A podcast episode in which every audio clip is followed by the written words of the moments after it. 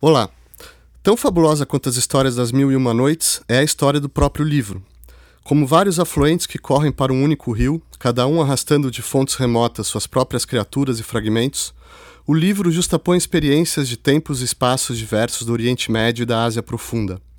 A lenda da menina que conta histórias para aplacar a fúria doentia do rei, por exemplo, tem precedentes na literatura indiana desde pelo menos o século III.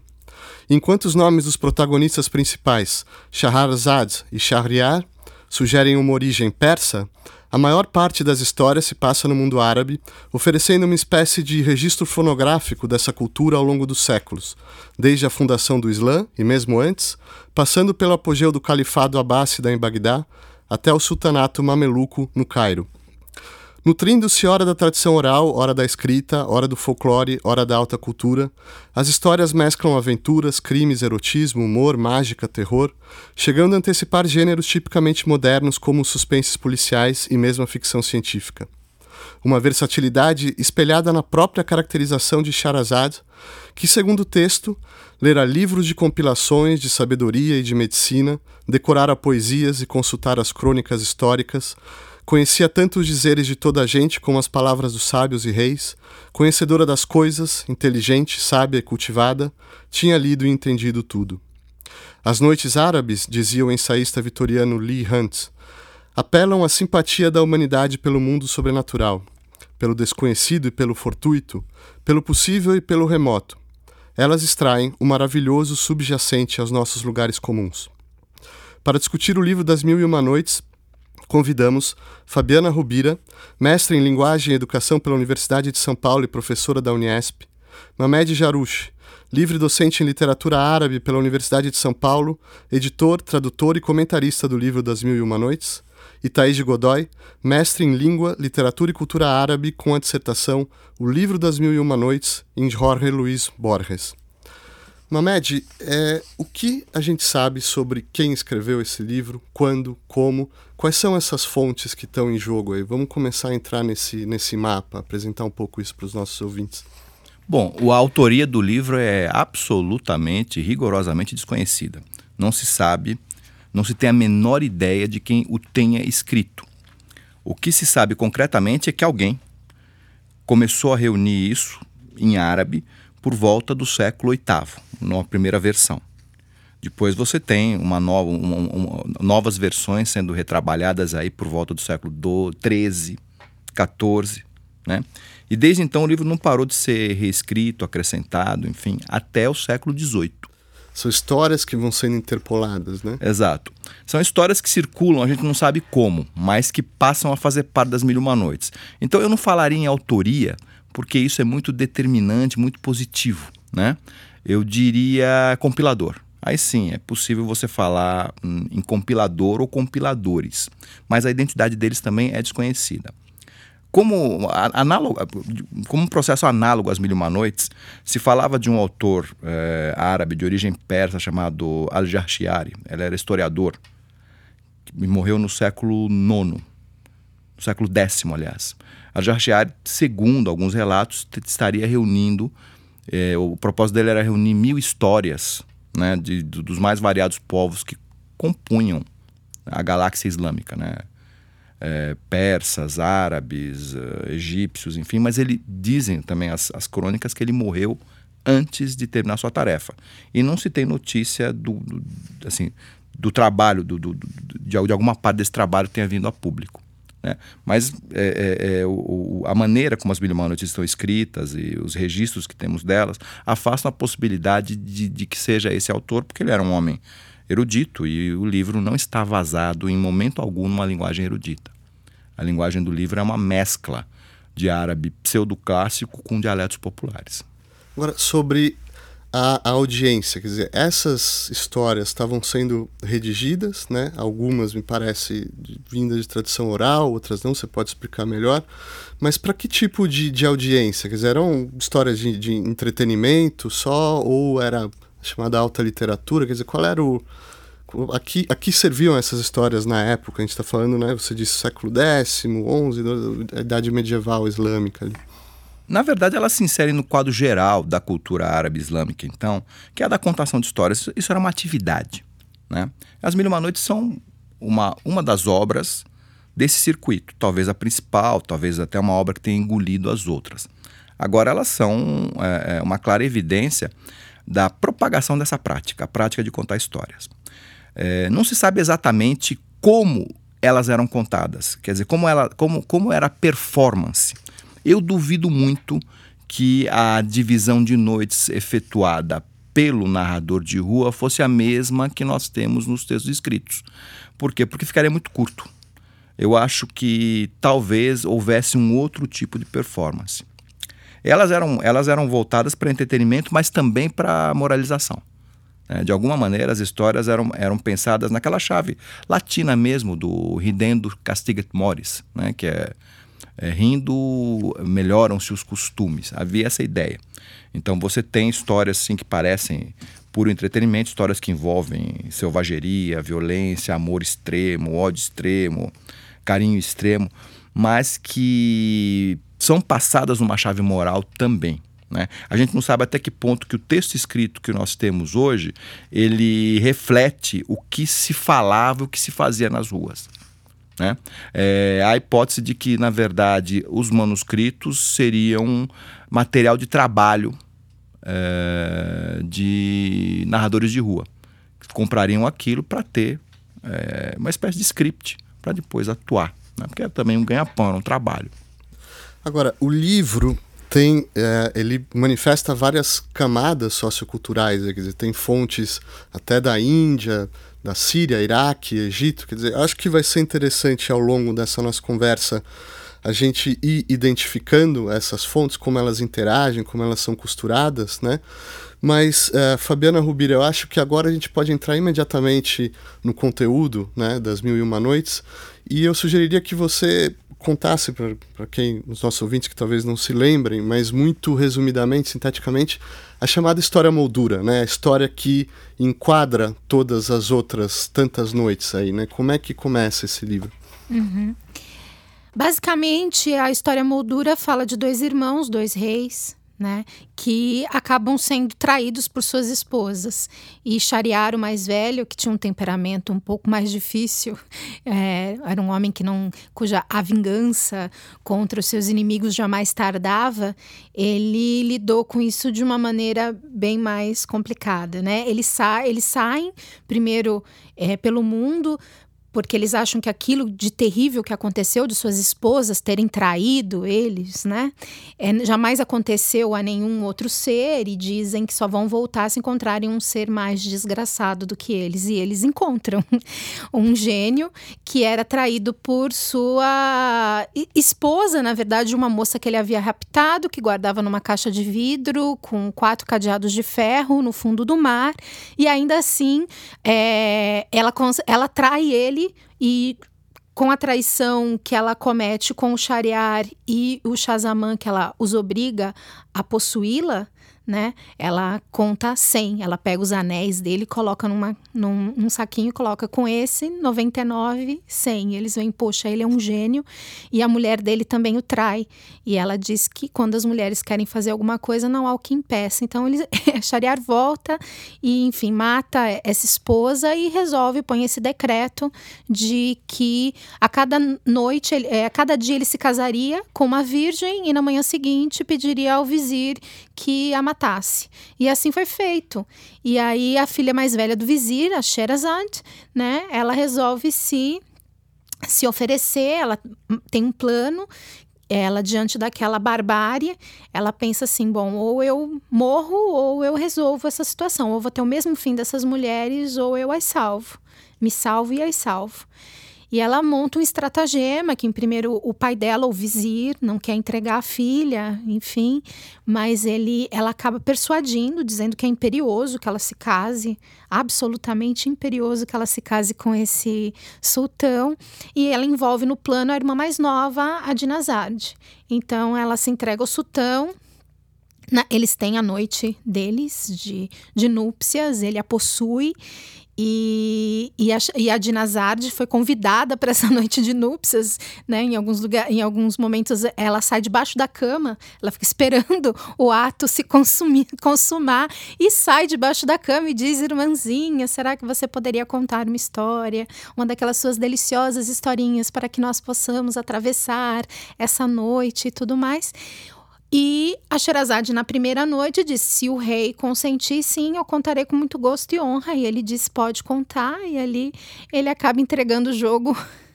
E ela começa a contar uma história num momento de suspense. Ela para, porque a, a, a, Aurora chega e ela precisa se calar e diz: Bom, vocês, a história é muito interessante, é muito boa a história, será melhor ainda a continuação dela. E o rei resolve poupá-la para escutar o, o final dessa história, e assim ela vai postergando isso até mil e uma noites.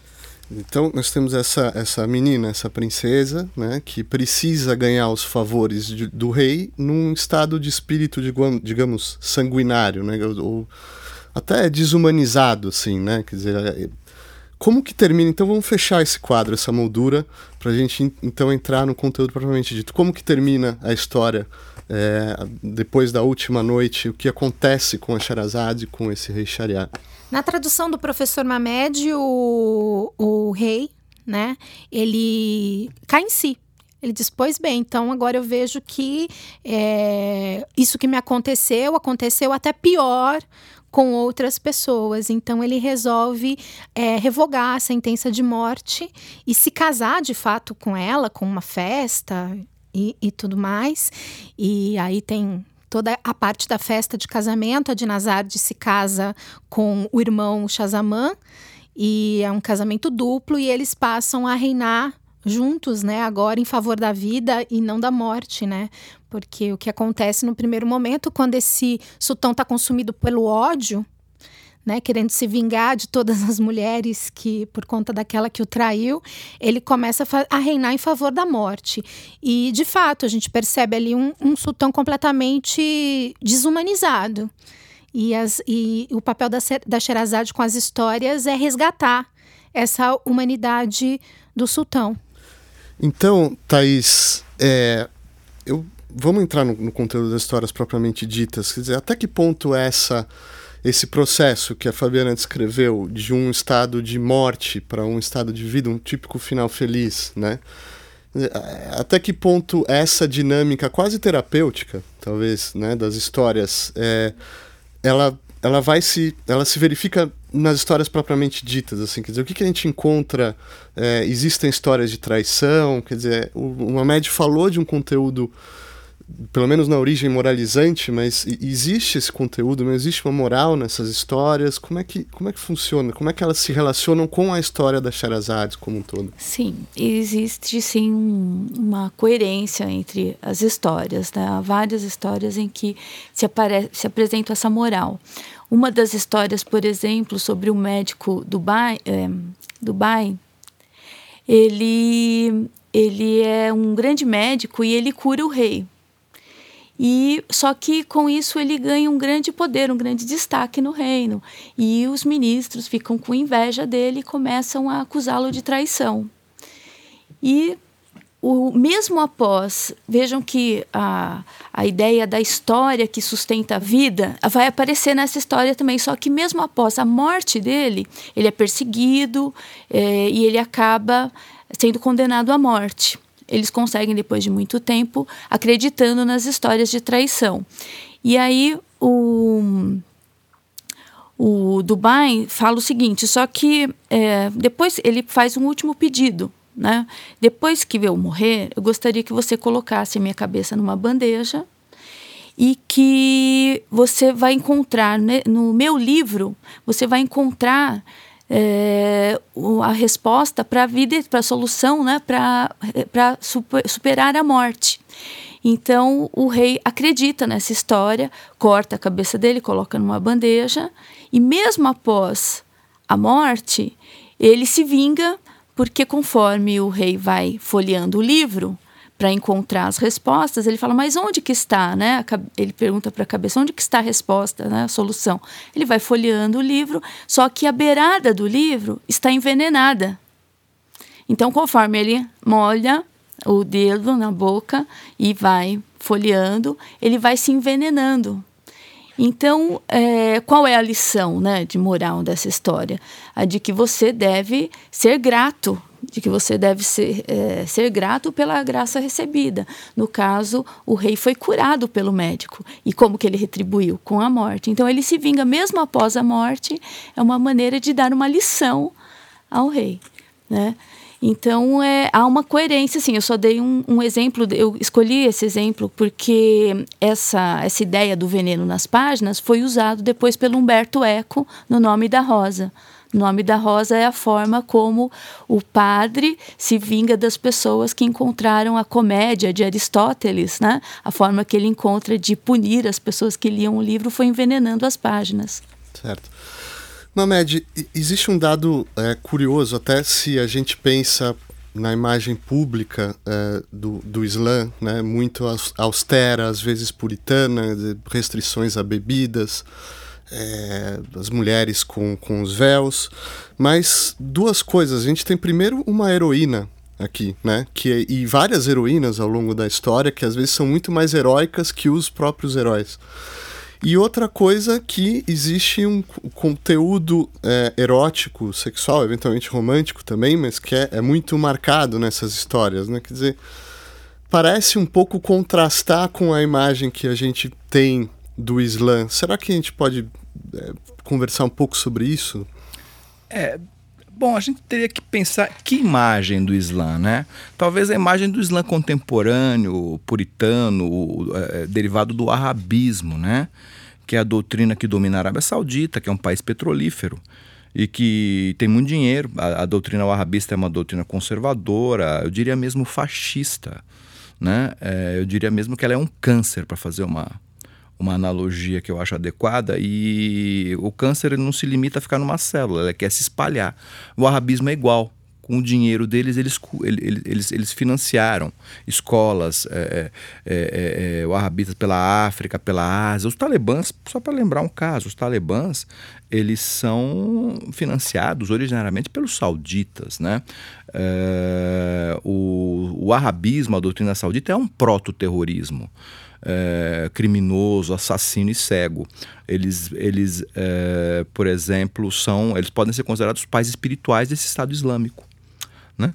Então, uh, nós estamos, eh, quando falamos de imagem do Islã, nós estamos falando da imagem, é, é, digamos, propagada por esses criminosos que governam a Arábia Saudita, por essa canalha. Mas não é uma imagem que historicamente se sustente. É, Para você ter uma ideia, na Idade Média, ao contrário, a cristandade tinha do Islã uma imagem voluptuosa. Né? Imaginava-se que o Islã era uma terra da luxúria, do, do né? Na Espanha, por exemplo, na Península Ibérica, os cristãos ficavam horrorizados com, com os banhos islâmicos, né? Que, é, eram muito propagadas as casas de banho, né? E os, os cristãos ali no século X, século, eles achavam, ficavam horrorizados com aquilo, quando era pecaminoso. Então, essa imagem puritana ela tem que ser relativizada, ela é, ela é, muito, ela é, muito, ela é muito historicamente assim é, localizada, ela é da nossa época. Né? Eu insisto, é fruto é, do, do, dessa monstruosidade cancerígena chamada wahhabismo, que é a doutrina que governa a Arábia Saudita, e como um câncer se espalha né, para tudo quanto é lugar. E com o apoio dos Estados Unidos também. Temos, temos, temos, temos que dizer isso, temos que ser muito claros. Né? Eles não estão sozinhos, né? eles têm apoio. É, dito isso, né, é, eu, me parece que as Mil Uma Noites, em relação à obscenidade, tem muita obscenidade lá, elas são até pouco obscenas se você pegar os tratados de erotologia que circularam no período clássico do Islã. Você tem tratados, assim, é, muito curiosos, né? Um deles eu quero traduzir, ele se chama Recreio do Pensamento com o que não existe em livro algum. É um tratado erótico muito né? Tem o, o, Jardim, o Jardim Perfumado, do Sheikh Nafzal, que já foi traduzido para o português, indiretamente. Né? que também é um tratado erótico. Enfim, os, os, tratados de erotologia eles eram muito disseminados na cultura islâmica. E as Mil Noites são uma pálida sombra disso. Né? Nem, né? Mas, enfim, é claro, pra, quando você parte, quando você começa a ler partindo dessa imagem contemporânea, né? Você se surpreende. É, mas e os próprios muçulmanos hoje, porque assim, é espalhada essa ideia do puritanismo. Né? Daí o meu prazer também em traduzir o livro não tem puritanismo nenhum. Né? Ou se tem, é um outro tipo de puritanismo, não esse puritanismo, digamos, canhestro e analfabeto que é pregado hoje, que supõe um Islã igual transhistórico, igual a si mesmo, que se pratica do, da mesma maneira desde Maomé até os dias de hoje, que é a visão que o, que fundamentalismo alimenta é que é uma visão analfabeta, né? uma visão de pessoas ignorantes, que não sabem nada, que não, não têm a menor noção do que seja história. Né? Você propor transhistoricidade de, de um fenômeno histórico é assim, de uma estupidez, né? para dizer o mínimo, muito grande. E, mas assim, claro, eu, e você, você tem níveis variados de, de, de, erotismo no livro, né? Você tem a coisa, desde a coisa mais desbragada, que poderíamos chamar até a van la lettre de, de, de, de sadomasoquismo, né? Até aquela, aquele amor mais casto, ele existe também. E tem você também, tem os, tem os textos religiosos. Você tem, uma, você tem uma gama temática e moral muito grande, né? Nos textos das noites. É, é curioso isso, né? Como enfim, essa, essa variação, ela pode ser verificada assim de sopetão, na primeira leitura. Eu acho que a gente deveria falar dessa gama um pouco, quer dizer, colocar exemplos que vão cair aqui para o nosso ouvinte de uma maneira um pouco um, caleidoscópica, por assim dizer, né? Mas, eh, por exemplo, Thaís, o que, que a gente vê de. Em relação às técnicas. Desculpa, Fabiana, em relação às técnicas narrativas, é, tem essa figura da personagem é, Sherazade, que é uma contadora de histórias. Eu suponho que tinha muitas contadoras de histórias como ela, né, naquele, naquele mundo, naquela época, mas ela também fala de contadores de histórias e tem histórias que entram dentro de histórias. Né, que se a gente entrar um pouco na, nas questões de, de narrativa, assim, o que, que a gente tem, o que a gente tira do livro? É interessante que a, a, impressão que eu tenho das histórias mais antigas sobre contadores de histórias, a gente tem mais a figura masculina. E apesar de ter mais contadores de histórias homens, homens contando muita história, é a Sherazade que se sobressai e que acaba chegando nos dias de hoje como o ícone, né? Praticamente esse arquétipo da pessoa contadora de histórias. Né? Então, isso é uma coisa que, que me chama muito a, a, a, atenção. Então, de fato, existia muitos contadores de histórias, contadores de histórias no mercado. Uma média já chegou a falar de algumas performances que costumeiramente eram feitas. É, essas pessoas ainda existem, na, a, ainda que a modernidade tenha obscurecido um pouco essa prática da narração, ela ainda existe, né? Ela ainda é, é, algo tradicional e muito forte. E uma das coisas que sempre me intrigou com relação às noites é porque a figura da Sherazade é essa que se destacou e que acabou ficando, se, é, que acabou se perpetuando na nossa, no, no nosso imaginário. Então, é, foi uma das coisas que mais me motivou a, a, pesquisar as noites.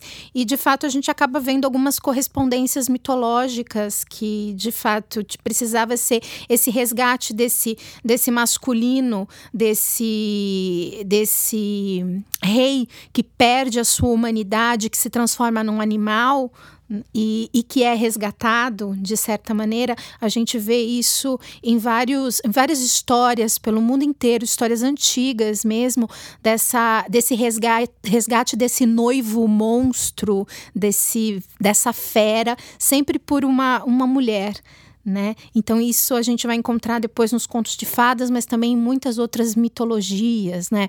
Como, por exemplo, uma que me vem à cabeça, uma história, uma história indiana bastante antiga de uma moça que se casa com um rapaz que é, ele está em forma de cobra, né? E ela acaba resgatando ele de, dessa, de, dessa condição. Então, é, é, ainda que a gente tenha muito mais esses contadores homens, e mesmo no livro, se a gente perceber, nas Mil e Uma Noites, ah, muitos dos narradores são masculinos, que os que contam histórias são masculinos, mas quem está contando essa história de quem conta história é a Sherazade.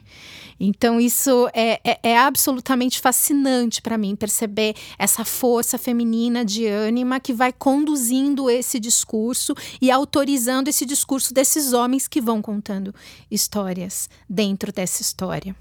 E essas histórias, Thaís, elas muitas vezes elas vão se, se entrelaçando, elas se repetem, né? No sentido, algumas vezes um motivo que é contado numa história, ele vai, gente vai reencontrar numa outra história mais adiante.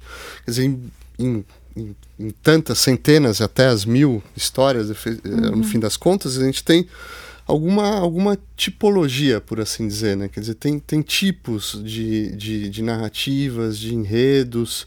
É, por exemplo, a questão da, da, da, traição e do adultério aparece muito, a questão da astúcia, né? Será que você pode jogar um pouco as cartas na mesa para o nosso ouvinte, colocar alguns exemplos desses, de situações típicas das noites? É, por exemplo, existem alguns motivos assim que se repetem, né? Por exemplo, a história dos, dos três cães, né? Cada cão é que é, um, é uma das histórias em que uh, uma das primeiras histórias em que são é, são três cães, são é um a, três cães não minto, desculpe é, é uma história em que aparece assim um rapaz, um comerciante no deserto, e aí cada pessoa que vai passando no deserto, apesar de ser deserto, vão passando pessoas que são transformadas em animais. E aí cada pessoa que passa tem que parar e contar a sua história para poder libertar um mercador que foi condenado à morte por um gênio de parte da sua vida. Então são três personagens que passam e cada pessoa que chega ali conta a história. Então, se, se o gênio gostar da história, então um terço da, da, vida dele vai estar perdoada. Aí o próximo que passa, mais um terço. E o terceiro, mais um terço da vida dele é perdoada. Então, é muito comum nas Mil Uma Noites essa coisa de cada pessoa que chega naquele espaço, naquele local, ele é forçado a contar a sua história para que a partir dali a história continue. Né? E a vida continue. Há uma interrupção naquilo, e muitas vezes as pessoas são é, forçadas, né? por exemplo, o, o Shariar, né? ele obriga o irmão dele a contar a história da traição dele, porque ele não quer contar, porque é uma vergonha. Então ele fala: se você não contar, eu te mato, eu corto a sua cabeça. Há sempre uma ameaça assim de perder a vida se você não contar a história. Então a história, ela, se for uma história bem contada, ela vale uma vida. Então isso é uma coisa muito comum que se repete nas, nas mil e uma noites. E tem Fabiana. isso de muito interessante que você acabou de falar sobre essas metamorfoses que são muito recorrentes. Uhum. Então é, é, muito recorrente a pessoa ser transformada num animal. Uhum. Então é, é, muito interessante a gente é. perceber o quanto isso se relaciona com a situação do próprio Shariar. Uhum. Porque você ser transformado num animal é você perder a sua condição humana. Uhum. Né? Então, e, e, é sempre interessante perceber como que essas pessoas são resgatadas. Né? Uhum. Logo no, no início, nas, na, nas primeiras histórias, naquela do, do, do, invejoso e do invejado, né? Que o, o, o invejado acaba sendo transformado no, num macaco, né? Quem que faz a volta dele? É a filha de um rei. É uma hum. mulher que, que faz ele ele retornar. E perde a vida, né? E, isso. Perde a vida para fazer isso. Exato. Mexe com magia, ela, ela dá a própria vida para poder resgatá-lo.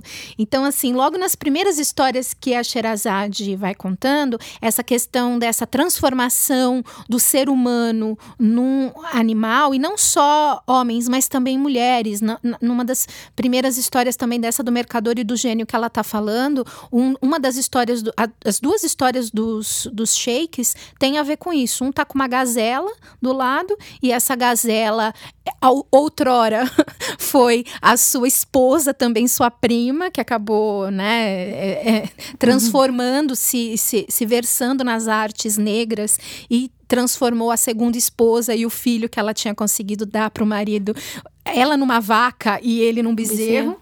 né? E a, a, mulher acaba morrendo, a vaca morre, mas o bezerro acaba sendo resgatado por quem?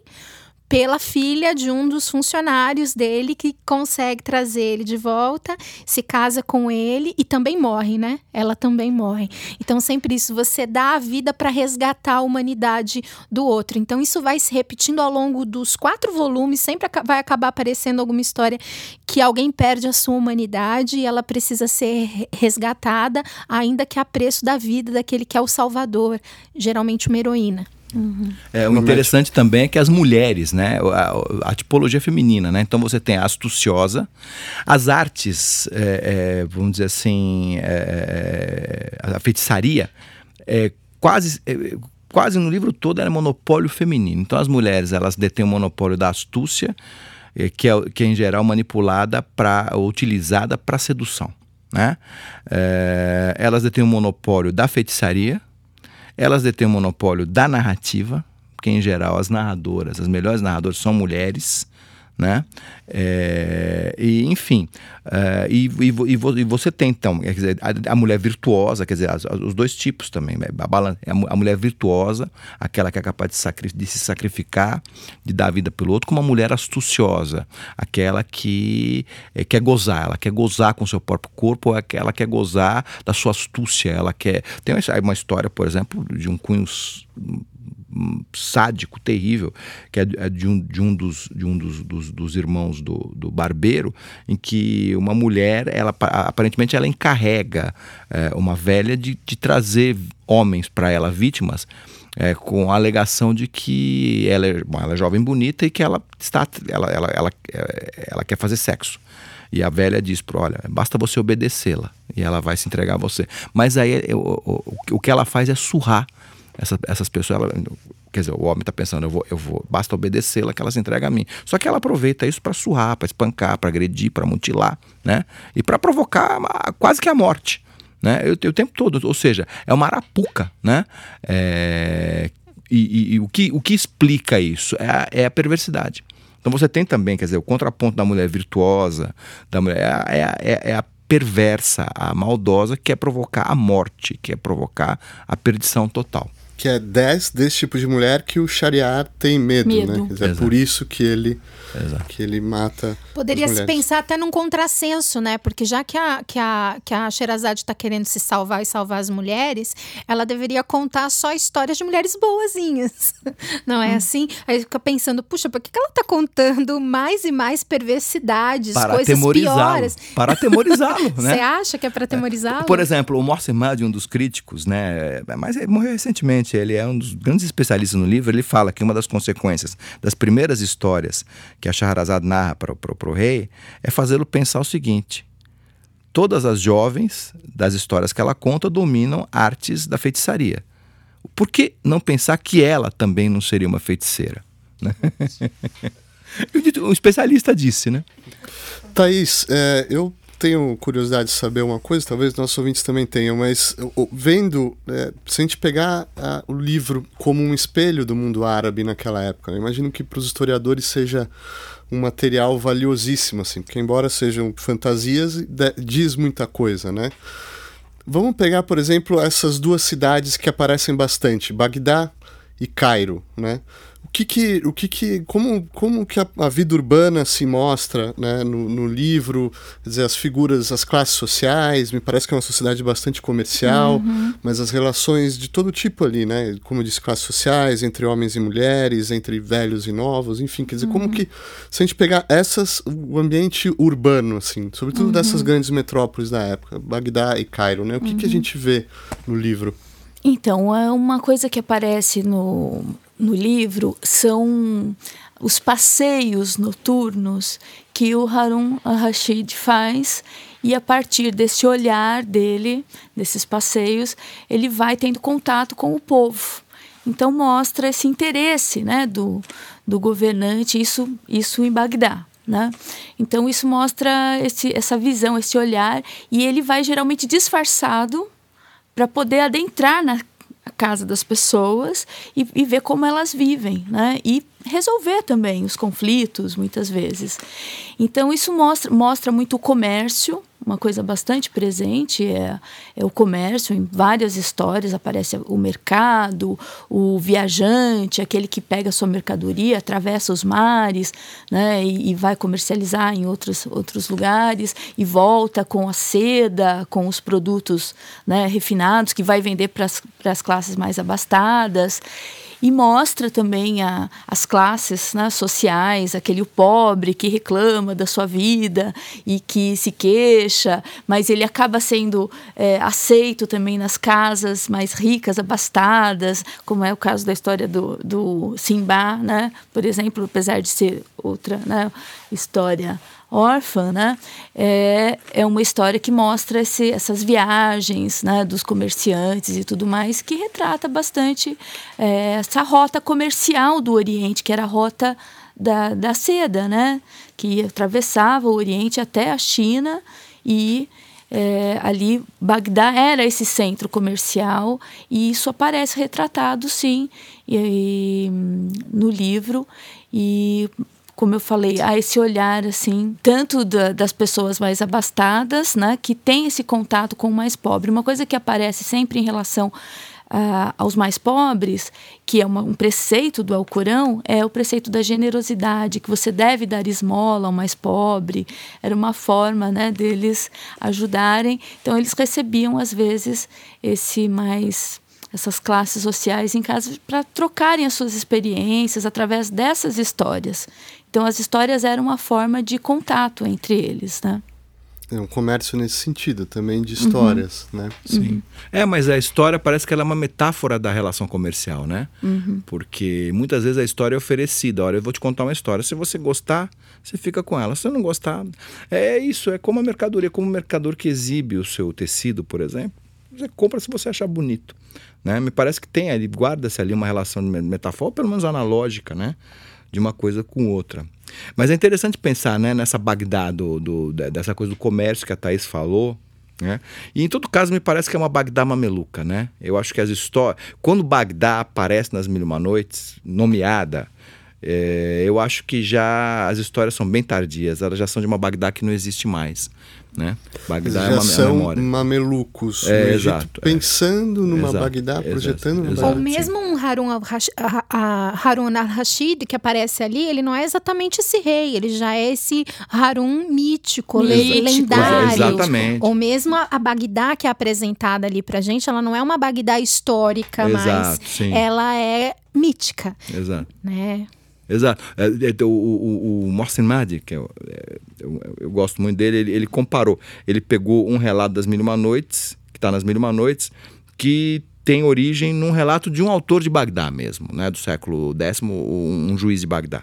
E aí ele compara, ele, ele, ele, ele faz notar o seguinte: as localidades estão todas erradas nas Mil e Uma Noites, está tudo diferente. né?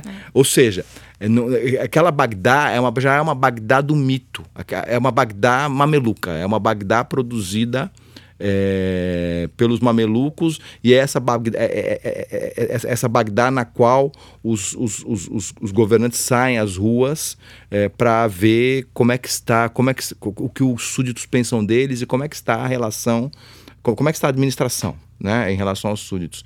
E isso vai aparecer duplicado, por exemplo, em relação aos sultões mamelucos. Também você vai notar esse tipo de coisa. Quer dizer, o sultão mameluco, nesses textos, demonstra o mesmo interesse. Ele quer saber o que acontece né, com as pessoas, o que acontece nas ruas, para saber se o governo dele é bem sucedido ou não.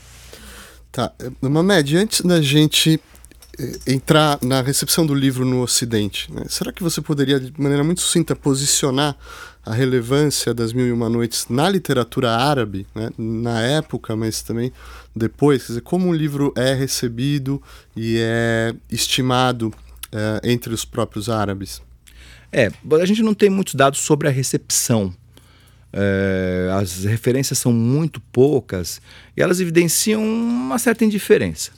Agora você tem um outro elemento, a, a abundância de manuscritos, que certamente existia uma outra referência que é colar né? Por exemplo, um autor do século XIV falando das aventuras de um, de um, de um califa Fatimide, ele diz, e dos amores dele, fala assim, as histórias dele, as histórias a respeito dos amores dele com, a, com essa beduína ficaram tão faladas pelo povo quanto as histórias das Mil e Uma Noites, né? Ou seja, é um, mas assim, é uma referência rápida, né? Mas que te dá elementos para pensar. Era um texto divulgado e propagado, porém não comentado. Né? É, eu, eu, consultei muito manuscrito, muita edição. É, você vê coisas curiosas. Eu lembro um manuscrito que eu tenho cópia em casa, um manuscrito do século XVI ou XV, talvez. XVI mais possivelmente, em que o, o havia a prática do o, a pessoa viajava e ela pegava um, na cidade onde ela ia, ela pegava o manuscrito, havia como clube de leitura, você pegava o manuscrito né, para ler e devolver. Então ele, ele, anotou no manuscrito, que não era dele, escreveu assim, lido, aí ele põe o nome dele, por fulano, né? É, durante minha viagem a tal lugar, mas somente nos momentos de folga. Então, quer dizer, você percebe que o livro era que o texto era lido, além das histórias serem é, é, com certeza é, é, é, encenadas na rua, havia também a prática da leitura isolada, digamos assim, ou talvez partilhada com pouca gente. Né? Mas é, então você pode dizer assim, era um texto que foi muito, muito se propagou muito, mas que não provocou nenhuma espécie de assim muito a, a, a, a crítica a ele, né? As avaliações críticas são muito escassas. Você praticamente não tem nada assim muito muito muito muito muito objetivo. Agora a tradução no século XVIII feita pelo Galan levou Aí sim, no, é, na França. Exato, é, mas ela levou por vias transversas, ela levou aqui no mundo árabe o livro passasse a ser valorizado. Porque a ideia é que na, se na Europa valorizam, né? Então deve valer alguma coisa. Começaram a se publicar mais, enfim. E hoje o livro é fonte de inspiração, é, escrevem-se romances, peças de teatro, novelas de televisão, seriados com base nele, romancistas o utilizam né?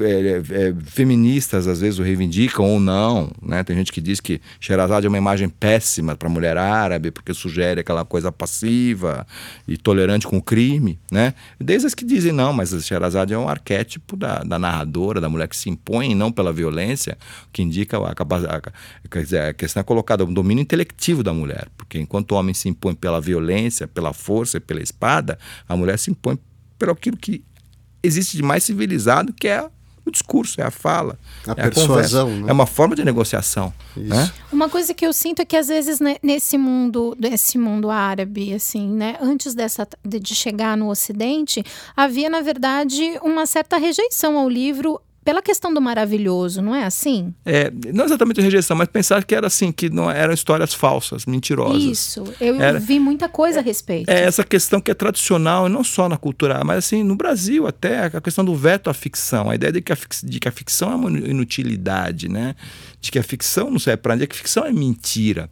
É, veja hoje, por exemplo, as pessoas leem mais biografia do que ficção. Por quê? Porque quando elas leem biografia, elas têm a ilusão de que estão lendo, entre aspas, a verdade. Ao passo que ficção é mentira. Não é raro, em nível popular, qualquer um de nós que lida com literatura ouvir de gente que não lida com literatura nem com coisa, fala assim, mas é verdade isso que você tá né? É para que Exi... serve essas histórias mentirosas? Exatamente. Quando na verdade ali está expresso o que tem de mais verdadeiro no ser humano, Exatamente. aquilo que está mais dentro da gente há tanto tempo. E por isso as histórias se perpetuam. Exato. Exatamente porque elas vão trabalhar com essas imagens ancestrais de uma maneira poética. Exatamente. Por isso que elas conseguem fazer sentido no, na Índia mais antiga, na, no Ocidente, no Oriente, enfim. Mas existe essa essa essa, falsa impressão de que é, é uma coisa, a mentira e a verdade. É, Quando é, eu leio uma bibliografia, eu leio a verdade, o que é uma bobagem. Exato, é. Né? Tem, na verdade, bastaria voltar a Aristóteles, né? É, quer dizer, essas pessoas não sabem. É que, quem pergunta isso não tem que saber mesmo, afinal de contas, né? Mas não faz ideia do que seja metáfora, alegoria, né? Enfim, isso para eles passa batido. É, né? Thaís, o livro é traduzido então em, por volta de 1700 é, na França por Antoine Galland, né? E aí vai fazer carreira no Ocidente. A uhum. gente tem muito pouco tempo, mas vamos tentar falar um pouco da, da recepção, assim, uhum. que, os autores que influenciou. Vão ter várias noites que vão ser reescritas. Uhum. escolhe um pouco alguns elementos uhum. mais importantes para a gente apresentar é. para o nosso ouvinte. Tá. O, a tradução do Galã foi muito importante porque a Europa vinha assim seguindo um estilo chamado clássico, né, o neoclássico. Então eles imitavam os autores latinos e gregos. Então, a partir da tradução do Galã, então surgiu uma nova mentalidade. Eles começaram a descobrir o Oriente, o Oriente distante, o Oriente exótico, maravilhoso. Então isso é, essa transformação dessa mentalidade, o livro foi bastante divulgado, né? E acabou surgindo o chamado até gênero oriental, chamado conto oriental, e eles passaram a ser imitados por outros autores. Então, para o Borges, por exemplo, essa divulgação foi tão importante que o Borges acaba até é, obviamente querendo tirar um pouco a ideia do eurocentrismo, né, ele acaba justificando o surgimento do romantismo na Europa. Ele diz que foi graças à tradução do Galã das Mil e Uma Noites. Né? Então, aquele Oriente distante, exótico, aqueles que passam a ser temas do romantismo, que é a fuga, né? Uma das fugas do romantismo, além da fuga na morte e tudo mais, havia fuga para locais distantes, da Europa. Então, foi muito importante a tradução dele. Então, ele acabou influenciando vários autores que escri queriam escrever aquela moda. Né? O Vitor Hugo, por exemplo, ele falou que na época do Luís XIV, todo mundo era helenista. Agora, depois, né, depois da tradução do Galã, agora todos são orientalistas. Então, eh, despertou interesse pelo Oriente né, o interesse não só pelas Mil Uma Noites, mas por outras coisas referentes ao Oriente. E, enfim, é, isso acabou se espalhando para outros autores. Então, alguns autores, né, é, como Beckford, por exemplo, que escreveu Vatek, é, depois, ainda nesse período de Derro, que escreveu lá as joias indiscretas, por exemplo, e várias outras as cartas persas, enfim, é, são vários vários livros, várias histórias que têm esse interesse comum pelo Oriente, pelas histórias árabes.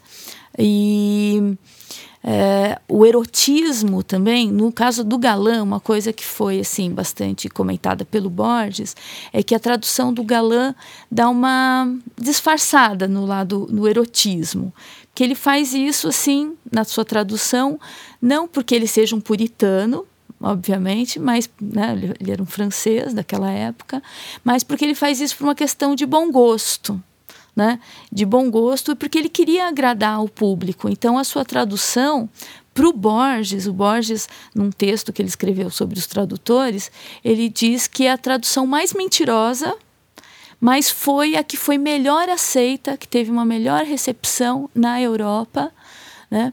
justamente porque porque tinha esse o estilo da época, né? O estilo, o, aquele gosto da, do, do estilo das palavras, tal. Ele dá uma retocada, vamos dizer assim, uma suavizada. Né? E as interpolações continuam, né, Mamed? É, por exemplo, é, a história do Aladim e do Alibaba, que talvez sejam as mais populares, na verdade são introduções do, do, do próprio Galã que, que introduz, né? É. Num, é, veja, o Galã, no, nos diários dele, ele disse que essas histórias, essas duas que você citou, Alibaba e Aladim, foram contadas para ele por um maronita sírio de Alepo chamado Hanadiap. Né? E de uma delas ele até põe um resuminho, do Alibaba ele põe um resuminho né? No, no, nesses diários dele. Do, do Aladdin não, ele só diz que, que a história foi contada para ele. Então, assim, o depoimento do galã é de que ele ouviu isso do, do, de, um, de um sírio, de um, de um... mas não, certamente não como parte das Mil e Uma Noites. Não como parte das Mil e Uma Noites. Né? E, então a, a, introdução, ainda que as histórias não tenham sido inventadas, criadas, elaboradas por ele, né, é, o, o, digamos, a primazia da introdução delas nas Mil Uma Noites é dele. E a gente sabe também que, é, dando de barato que é verdade, ou seja, Galã de fato ouviu essas duas histórias do, do, do, desse Círio. A gente não sabe em que língua ele ouviu, que ele não diz. Porque ele fala que esse Círio falava provençal, francês, árabe. Em que língua que o Círio conversou com ele, nós não sabemos, em primeiro lugar. Segundo, nós podemos ter um, uma pálida ideia do que ele pode ter feito com a história a partir do resumo. Resumo que ele põe não corresponde ao, ao Alibaba que está nas Mil e Uma Noites. Ele escreve um resumo em que nem, nem sequer o nome é Alibaba, o nome é Rodiababa, no resumo que ele pôs. Virou Alibaba na tradução dele. Enfim, nós temos também o processo de tradução do Galã. Então a gente, a gente tem as histórias que ele tinha escritas diante de si e sabemos como ele pôs em francês. Ora, se ele fez o que fez com histórias é, é, é, que, que, estavam registradas por escrito na frente dele, fez aquilo que a gente chama de adapta adaptação. Imagine isso que ele não terá feito com coisas que ele ouviu, sabe-se lá em que língua, né? Então, é, eu acho que é bastante justo considerar o Galã o autor, né? do Aladim e do Alibaba. Posso fazer uma rodada final e aí eu vou pedir realmente muita brevidade de cada um, mas eu gostaria de propor uma conjectura para vocês três, né? Quer dizer, a, a, sobre a posição da, e a relevância das noites na literatura universal. Né? O que existe de, de pioneiro, de original e de fecundo, né? E de único nesse livro. Fabiana. Bom, eu vou então no fecundo. Para mim, ele é, é uma fonte mitológica riquíssima, né? Capaz de nos suprir assim de, de símbolos essenciais que é, que reverberam na, na, no nosso ser, no, no, mais íntimo do nosso ser. E, enfim, é, é como se fosse é, um conjunto de símbolos da melhor maneira possível. Então, em vez de ter um dicionário onde esses símbolos estão todos lá desarticulados e, assim, sem tanto sentido, ali a gente tem esses símbolos articulados numa narrativa e, por isso, quando a gente escuta, isso dialoga conosco, é, reverbera nos nossos centros criativos. Então, para mim, é essa fonte mitológica riquíssima que a gente tem nesse compêndio de histórias que é o Mil e Uma Noites.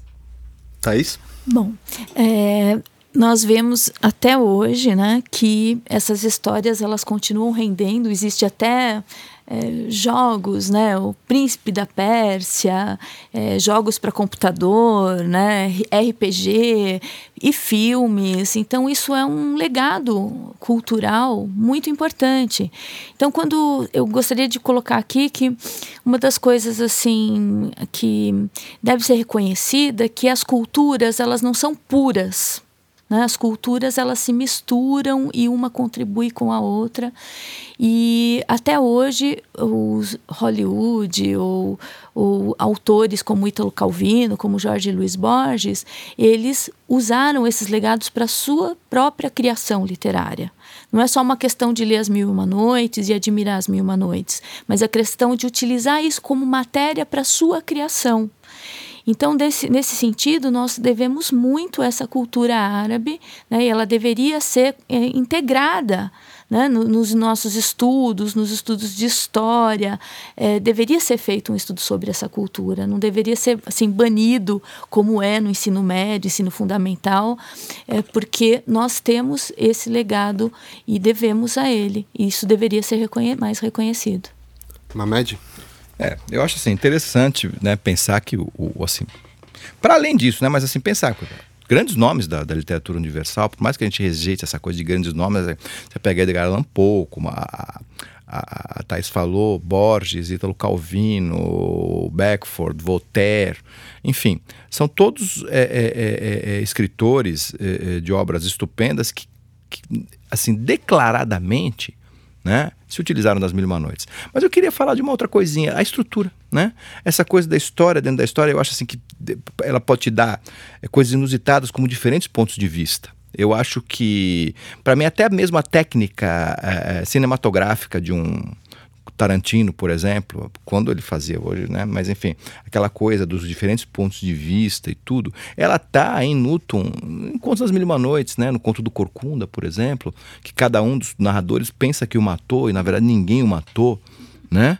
É, essa estrutura, essa, essa, coisa muito fecunda, como falou a, a Fabiana, do, do, da, da, história dentro da história, né? Isso é algo que virou quase um lugar comum. Se você não tomar cuidado, fica vulgar né? Porque tanto que se usa o fato de haver um narrador por trás daqui. Quer dizer, é uma técnica que se incorporou não só a, a técnica literária propriamente dita, mas a técnica cinematográfica e mesmo teatral. Né? Isso é um índice da importância e da fertilidade né? desse livro.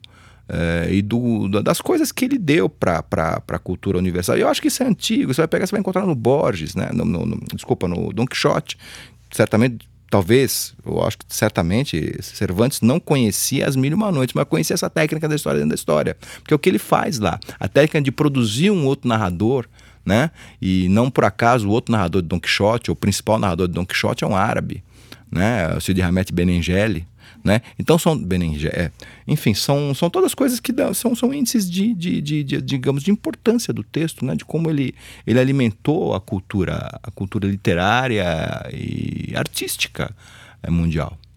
Obrigado, Mamed Jarushi. Por hoje é só. Obrigado, Fabiana Rubira. Obrigado, Thaís de Godoy. Obrigado por ouvir e até a nossa próxima edição.